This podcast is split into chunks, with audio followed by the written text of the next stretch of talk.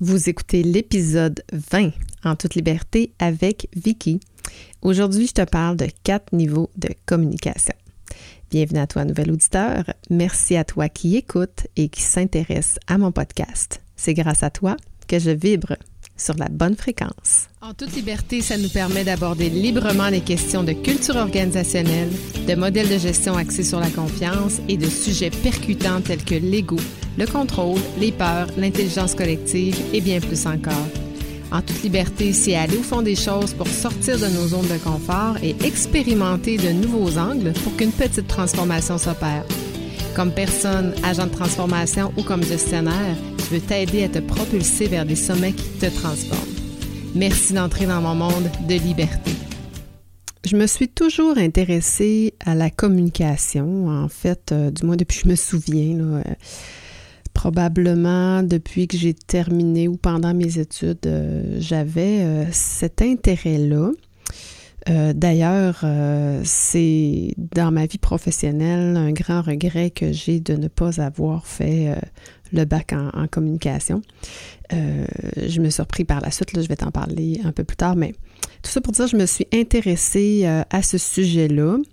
Ma première job, j'accompagnais des jeunes décrocheurs qui avaient décroché euh, du secondaire, donc ils n'avaient pas complété leur diplôme d'études secondaires. Puis euh, je les accompagnais à intégrer le marché du travail. Donc euh, je les formais, je les accompagnais, je les suivais. Puis j'avais fait toutes sortes d'exercices avec eux Je me souviens notamment sur les perceptions. Puis par la suite, un de mes premiers emplois professionnels a été euh, dans un collège privé euh, où on donnait des formations euh, aux infirmières auxiliaires et aux étudiants en TI, en informatique, en TI, technologie de l'information. Et à travers ça, il y avait un, cours de communication, puis les gars, je veux dire les gars, il y avait quelques filles au travers, mais ils détestaient ce cours-là parce qu'ils trouvaient ça archi plate. Puis là, on m'avait proposé ce mandat-là au collège CDI pour, euh, pour venir euh, donner ce cours-là.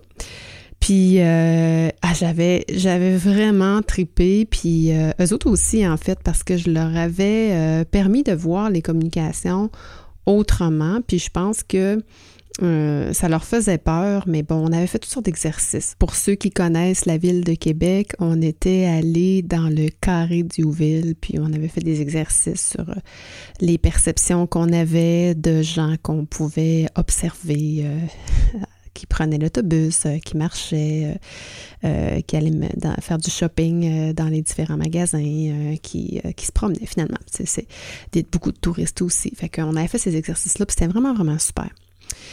Tout ça pour dire que euh, quand j'ai commencé ma maîtrise en euh, non pas 2000, 2003 euh, peut-être, 2003-2004, ben, je me trouvais bien hot parce que j'avais déjà utilisé des notions de communication. Puis je me demandais bien euh, alors que j'ai entamé euh, cette maîtrise-là avec le premier cours qui portait sur la communication, je me demandais bien qu'est-ce qu'on allait bien apprendre de nouveau sur les communications parce que je me pensais euh, quand même pas pire. Et finalement, ben une maîtrise, ça le dit, hein? on maîtrise un sujet, on va dans les fondements, on va dans les concepts. Mais ce que j'ai découvert, c'est que la communication, c'est vraiment sans fin. Et plus t'en sais, moins t'en sais, en fait. C'est un peu ça. Plus, tu découvres, plus tu découvres que tu sais pas grand-chose, finalement, tu connais pas grand-chose. Fait que, écoute, j'ai envie de te partager aujourd'hui parce que je suis en train de terminer l'enregistrement de ma formation sur la communication, puis vraiment, je suis, c'est ma deuxième formation en ligne que que j'enregistre. Je suis vraiment fière. Je suis contente du résultat. Je suis contente du rendu. Euh, je suis contente de ma performance aussi, puis euh, je suis contente de, la façon que j'ai exploité le sujet. Euh, mais il y, a quatre niveaux de communication que moi j'observe. si tu cherches sur Google, tu trouveras probablement pas ces quatre niveaux-là, mais c'est ceux que j'observe. Je les aborde pas tous dans ma, formation, mais j'en vois quatre tout de même. Euh, je te les nomme, puis après, euh, je, vais te décrire un peu à ma façon de, de, de, de voir chacun de ces niveaux-là. D'abord, il y a la communication 101, qui est les, les communications relationnelles. la communication 102, qui est la communication consciente, la communication 103, qui est la communication organisationnelle, et la communication 104, qui est la communication stratégique institutionnelle. C'est celle-là que j'aborde pas dans ma formation parce que c'est un niveau peut-être qui était moins euh, euh, pertinent pour euh, les gens qui vont consommer la formation. Donc, je reprends ça un à un. Communication relationnelle 101, en fait, c'est basique. Hein? Pas mal tout le monde, là, on sait euh, que la communication, c'est du verbal et du non-verbal, euh, qu'il y a un émetteur, qu'il y a un récepteur, puis qu'il y a un décodeur entre les deux, puis que des fois, le décodeur, il fait, il déraille, puis euh, il fait que ça entrave le message. Mais c'est beaucoup dans l'utilisation des mots, de nos gestes, de nos intonations. Cette, cette, forme de communication-là, pourquoi elle est basique? C'est que on n'est pas obligé d'être très... En fait, tout le monde communique. On communique à partir du moment où on est un bébé, un enfant. Euh, on communique avec les animaux, hein, qui n'ont pas nécessairement une intelligence euh, ni intellectuelle ni euh, émotionnelle très élevée, mais on arrive quand même à apprendre des mots, apprendre, tu comme, comme nos chiens, nos chats. je pense à, mon chien quand, quand je lui dis Good girl, good girl, bravo, bravo Zora, c'est beau. elle comprend, elle comprend mon enthousiasme, puis elle finit par comprendre les mots. Si je lui dis non, si je lui dis stop, elle va comprendre aussi avec, avec le ton de ma voix que oh, il faut que ça va la saisir, puis il faut qu'elle arrête. Ça va être la même chose si je parle, j'utilise exactement les mêmes mots avec une personne qui ne parle pas ma langue. Ben, il va comprendre de par mon intonation que je veux dire quelque chose euh, qui est positif ou négatif. Donc, c'est vraiment une communication de base qu'on apprend et euh, en grandissant, on apprend des nouveaux mots, des nouvelles expressions, un vocabulaire, etc., etc. J'en parle un peu dans la formation pour remettre les balises, euh, les bases euh, plus théoriques, mais euh, ceci étant dit, c'est vraiment pour se remettre à niveau.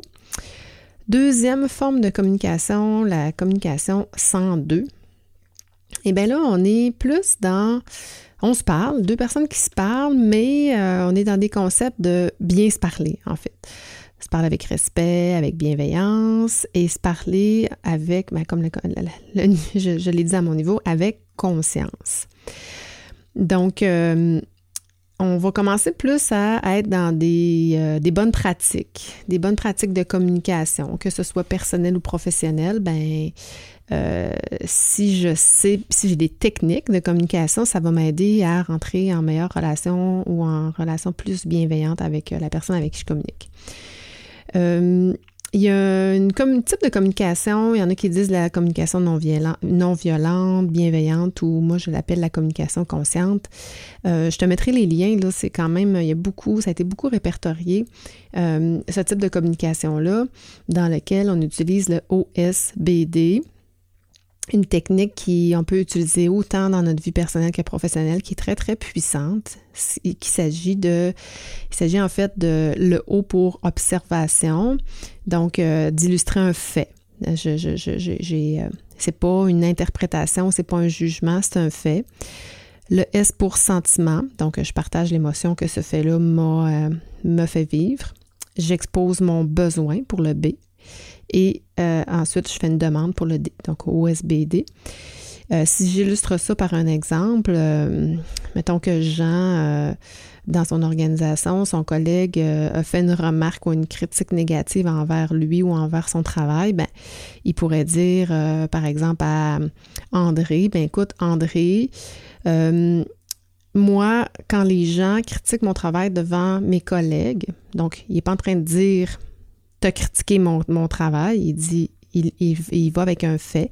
Quand les gens critiquent mon travail devant mes pairs, donc euh, André ne peut pas dire oui, ne peut pas dire que ça s'est pas passé, donc c'est factuel. Mais écoute, moi, André, ça, ça me blesse ou euh, ça me choque ou euh, ça me surprend ou ça me heurte. Donc, qu'est-ce que ça me fait quand ce fait-là arrive? Mon besoin, c'est moi, j'ai besoin de faire confiance en mes collègues de travail. J'ai besoin de te faire confiance dans notre relation. J'ai besoin euh, que quand euh, les gens ont des choses à dire, ben, j'ai besoin qu'on me le dise à moi et non à me prendre par surprise.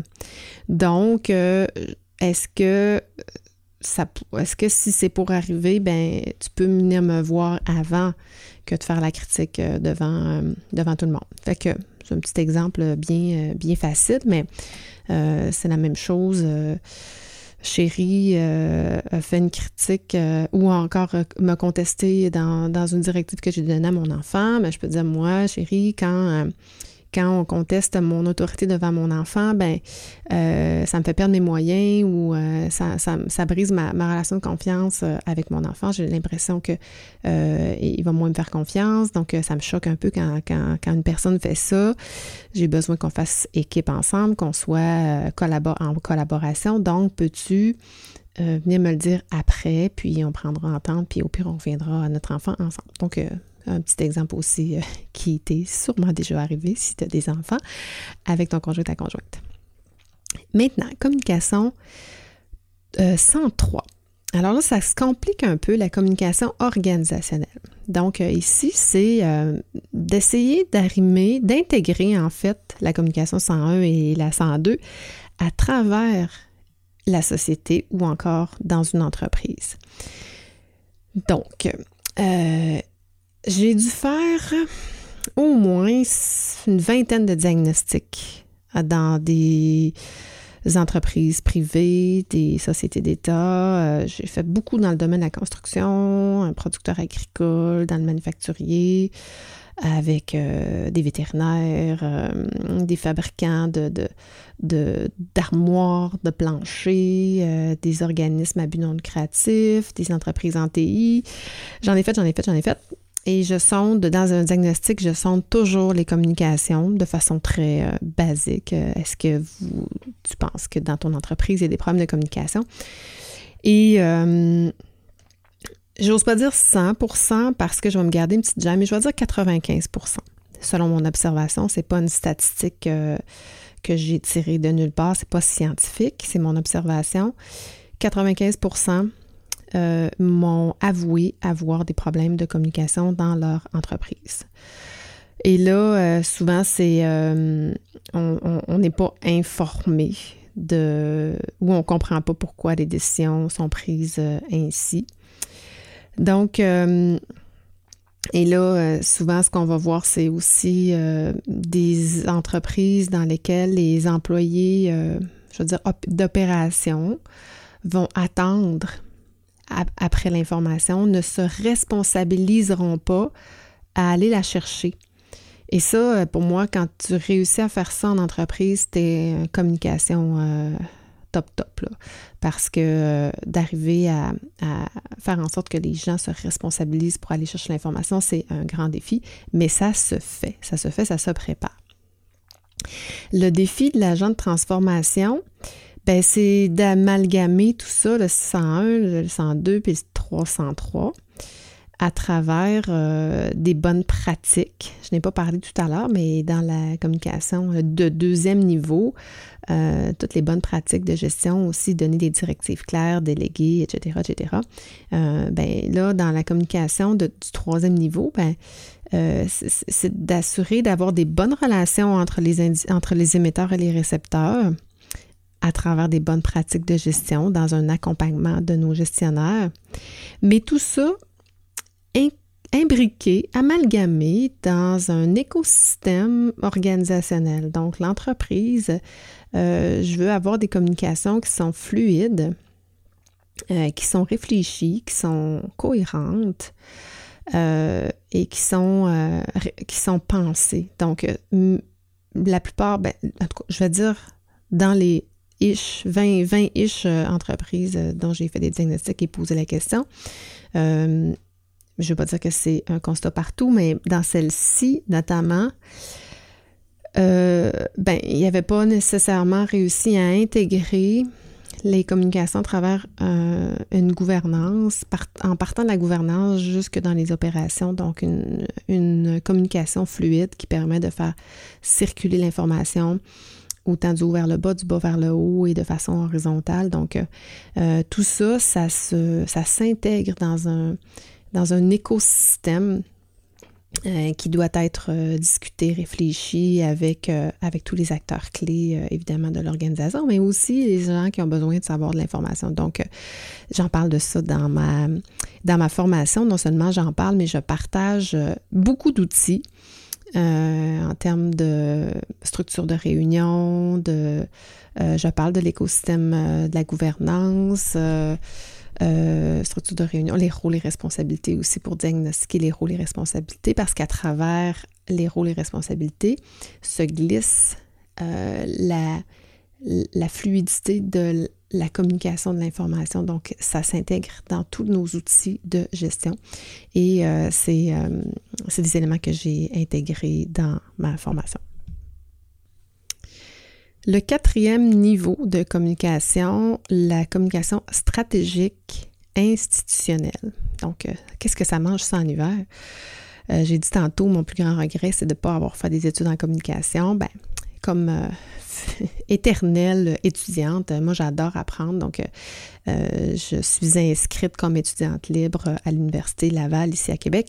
Et de temps en temps, je me permets de me prendre un cours euh, je peux prendre des cours de deuxième cycle comme j'ai un, diplôme de deuxième cycle. Et j'avais pris ce cours-là euh, avec Bernard Dagenet, qui euh, est de loin, je pense, mon cours favori ever que j'ai suivi. J'ai bu les paroles de cet homme-là trois heures par semaine à raison de 15 semaines non-stop. Euh, j'ai appris sur la société, le fonctionnement de, la société, hein, les black books, les white books, hein, comment on fait circuler euh, l'information. Puis nos gouvernements en ce moment sont bons justement pour faire couler l'information, voir la réaction du, peuple, ajuster le tir au besoin. Fait tout ça, c'est des, communications stratégiques institutionnelles. Donc, euh, à quoi ça consiste? ben, stratégiquement, à poser des actions soit dans la société ou dans ton, dans ton entreprise, mais, mais, mais à l'externe aussi de ton entreprise, euh, pour passer des messages qui sont contrôlés. Euh, soit je veux subventionner de l'information. Si par exemple je vends du pain, ben je vais peut-être un pain à 8, 5 grains. Je vais peut-être utiliser euh, des diététistes. il y a Isabelle, son nom de famille m'échappe, mais qui est utilisée par les pains Gadois, je pense, ou je sais plus trop. Je ne vais pas faire de, nécessairement de, publicité, mais euh, je sais qu'elle elle passe l'information, euh, mais ça, c'est ce qu'on appelle l'information subventionnée.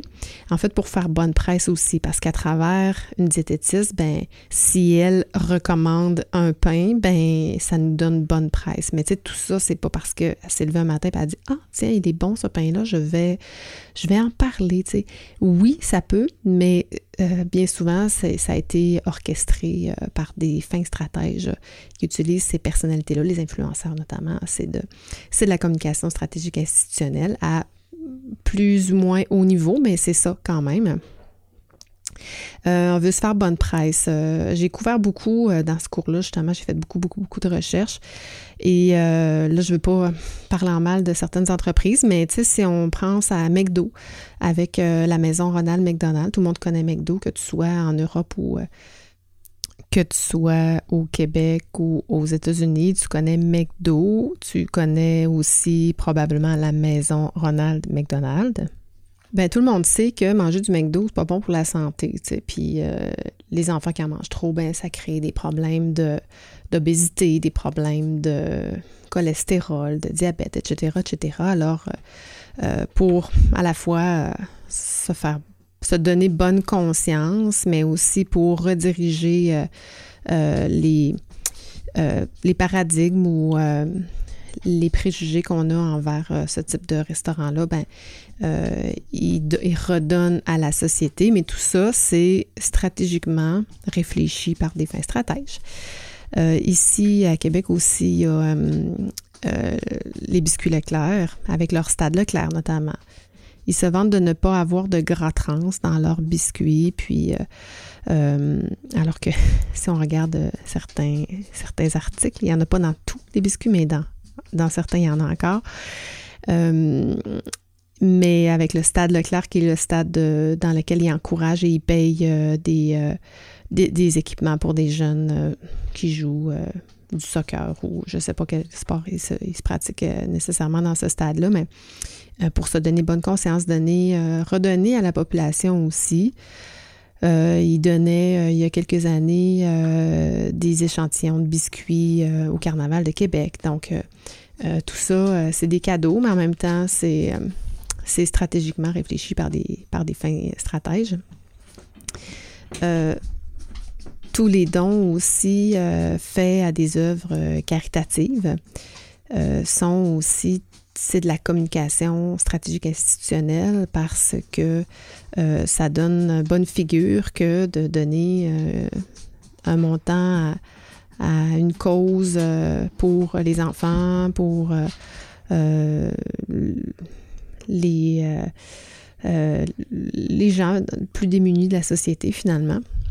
quand on sait qu'en donnant des dons, ben, euh, on a un retour d'impôt euh, en contrepartie, donc euh, ça permet aux compagnies stratégiquement de sauver des impôts, mais de faire bonne presse. Puis tout ça, c'est loi, puis c'est que du positif quand on regarde ça, parce que le stade, stade Leclerc, la mission du stade Leclerc est excellente. Euh, l'ambition de la maison Ronald McDonald aussi, les dons pour les œuvres caritatives, c'est parfait, ça fait, ça, ça, fait, ça donne du souffle à ces organismes-là. Mais les entreprises ne le font pas gratuitement. Donc, euh, voilà. Euh, il y a le principe, je ne vais pas m'éterniser là-dessus, mais il y a tout le principe de la transparence aussi à travers la stratégie institutionnelle. transparence étant ce que je dis c'est vrai, mais ça ne veut pas dire que je dis tout. Un peu, je pense. C'est mon, opinion personnelle, puis ça n'en tient qu'à moi, mais euh, je pense qu'on nous dit pas tout, mais qu'on est transparent dans la mesure où, en ce moment, avec, la, pandémie, je vais, préciser, mais euh, on nous dit pas tout, mais ce qu'on nous dit, c'est vrai. Moi, c'est mon feeling. Et pourquoi on nous dit pas tout? Pour différentes raisons bonnes ou mauvaises, elles peuvent être très bonnes. Peut-être que la société n'est pas prête à les entendre ou peut-être parce que euh, ça nous ferait peur ou pour différentes raisons, mais on est quand même transparent avec nous. Donc, euh, euh, le principe de la transparence pour les entreprises, c'est de dire, ben, mens pas, mais tu n'es pas obligé de tout dire. Donc, quand quelqu'un te dit qu'il est transparent, ça ne veut pas dire qu'il te dit tout. Alors, voilà, écoute, euh, si jamais tu as des intérêts, parce que j'en parle pas dans ma formation, comme je disais, je trouve que c'est un niveau peut-être euh, euh, qui était moins pertinent pour, pour le scope de la formation, mais si jamais tu as un intérêt, dis-le moi, puis si tu souhaites que j'en parle peut-être un peu plus dans un prochain épisode, bien, ça me fera plaisir de faire un peu plus de recherche puis te donner plus de, de stratégie. Euh, si tu souhaites aussi être informé du lancement de ma formation, ben euh, je vais te donner des liens aussi euh, dans les notes d'épisode. Tu pourras juste me, le faire savoir. alors, je, m'assurerai de, de, te tenir au courant de ça. sache que cette formation-là, je vais la lancer officiellement en mars à travers l'événement, le parcours propulsion. qui, comme, puis c'est ce qui m'a forcé aussi à, à, enregistrer puis à, circonscrire mes idées, à, à, sortir mes outils, à mettre ça dans une formation, à les expliquer, tout ça. Puis je, suis vraiment contente que l'événement me pousse à le faire parce que ça faisait au moins deux ans que je souhaitais euh, enregistrer cette formation-là. Je l'ai fait pour le lancement de, de notre événement, comme l'année passée. C'est la deuxième édition avec euh, Anne-Sophie, euh, Michel et moi, qui sommes deux collaboratrices dans la dans la planification et euh, la coordination de cet événement-là. Je te rappelle, c'est sept jours gratuits dans lesquels on, accueille euh, des experts qui nous partagent des trucs, des conseils, euh, toutes sortes de choses. J'ai vu quelques petites choses déjà passer, des petites capsules avec des quick wins. C'est vraiment, ça va être super fascinant. On est vraiment, vraiment excités par cet événement-là. 2.0 cette année va être hallucinant. Donc, euh, puis ben, par la suite s'ensuit la vente de notre coffret qui n'est euh, pas une obligation euh, d'acheter. c'est pas parce que tu participes à l'événement qu'il faut que tu achètes le coffret. C'est deux choses séparées, mais une fois par année, on, vend les formations de, de, de, nos experts qui, si on les achète séparément, ça vaut quand même quelques milliers de dollars, alors que là, on le fait à un prix qui est complètement ridicule, qui couvre à peine le prix d'une formation. En fait, le, scoop que je te donne aujourd'hui, c'est que le prix que, le coffret va être vendu est plus bas que le coût de ma formation quand euh, je vais euh, la lancer euh, by my own.